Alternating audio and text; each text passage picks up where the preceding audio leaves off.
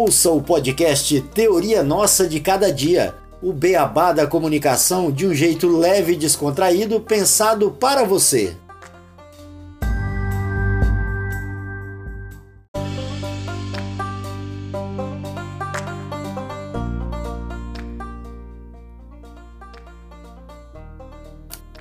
Você já parou para pensar como seria viver numa sociedade sem a presença dos meios de comunicação?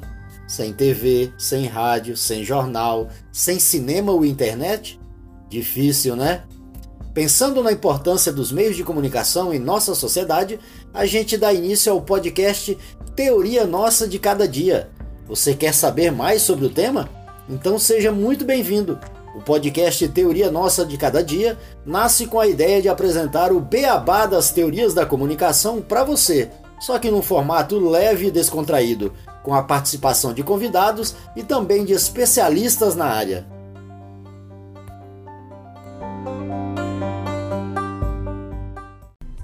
No episódio de hoje, você vai conhecer sobre a teoria funcionalista.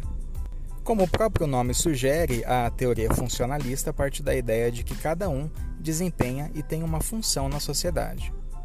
E com a comunicação, isso não é diferente. Sua origem parte do positivismo do sociólogo Auguste Comte. Ele buscava compreender os fenômenos sociais com o mesmo rigor científico empregado nas ciências físicas e naturais. Com isso, foi possível novas abordagens e estudos dos fenômenos sociais, como a sociologia desenvolvida por Emily Durkheim. Para ele, a sociedade é como um organismo composto por partes que garante a sobrevivência do todo por meio do desenvolvimento de funções específicas. O funcionalismo estabelece uma analogia entre o corpo social, isto é, a sociedade, com o corpo biológico, através da ideia de que cada parte ajuda a preservar o todo. Em outras palavras, a sociedade seria uma espécie de um grande organismo, um organismo social. Da mesma forma que o coração ou rim é fundamental para a vida do sujeito, o indivíduo, o governo, a escola, a polícia, a igreja são fundamentais para manter a ordem social ou seja, se viver em sociedade. O funcionalismo procura respostas para a organização dessas sociedades, de seus costumes e suas tradições. O segredo para tudo isso dar certo são as funções exercidas pelos membros e também pelas instituições. A teoria funcionalista estuda as funções sociais exercidas pelos meios de comunicação especialmente aquela transmitida ou veiculada pelos veículos de comunicação de massa, como a imprensa, o rádio, o cinema ou a TV. Não podemos falar desta teoria sem destacar Harold Laswell. Em 1948, ele define um modelo de análise que ficou conhecido como paradigma de Laswell. O estudo está centrado na expressão quem diz o que, a quem, com que efeitos, com quais intenções, em que canal e em quais condições. A ênfase do estudo se concentra no esquema estímulo-resposta. Antes se pensava o que os meios de comunicação de massa fazem com o indivíduo.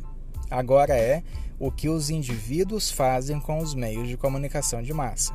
Sua abordagem desloca o interesse dos efeitos da comunicação de massa para as funções desta comunicação na sociedade. Em outras palavras, antes acreditava-se no papel hegemônico e ilimitado da mídia, como uma ferramenta de manipulação ideológica ou com um importante instrumento de persuasão ou de propaganda. Agora, entende-se a comunicação como uma função na sociedade. Outros dois autores se destacam nesta teoria: Paul Lazarsfeld, austríaco, sociólogo e pesquisador na área de comunicação, graduado em Viena, mas com atuação acadêmica nos Estados Unidos pela Universidade de Princeton entre 1933 e 1940, e pela Universidade de Colômbia entre 1940 e 1970. Robert Merton, norte-americano e também sociólogo, graduado em Harvard e com atuação pelas universidades de Tulane entre 1939 e 1946 e pela Universidade de Colômbia entre 1947 e 1984. No texto clássico Comunicação de Massa, Gosto Popular e Ação Organizada, os autores já citados enfatizam que há uma preocupação demasiada com os efeitos da comunicação. Numa passagem, Lazarsfeld e Merton concluem, abre aspas, Saber quantas horas as pessoas deixam o rádio ligado não diz grande coisa quanto ao efeito sobre elas daquilo que ouvem. O conhecimento dos dados de consumo no campo dos meios de comunicação está longe de constituir uma demonstração de seu efeito total sobre comportamento, atitudes e concepções. Fecha aspas.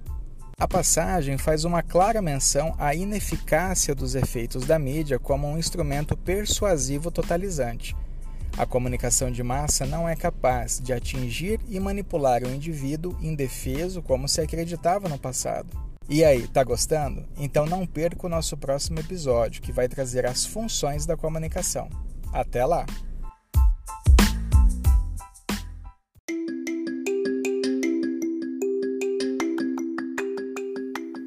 Ouça o podcast Teoria Nossa de Cada Dia o beabá da comunicação de um jeito leve e descontraído, pensado para você.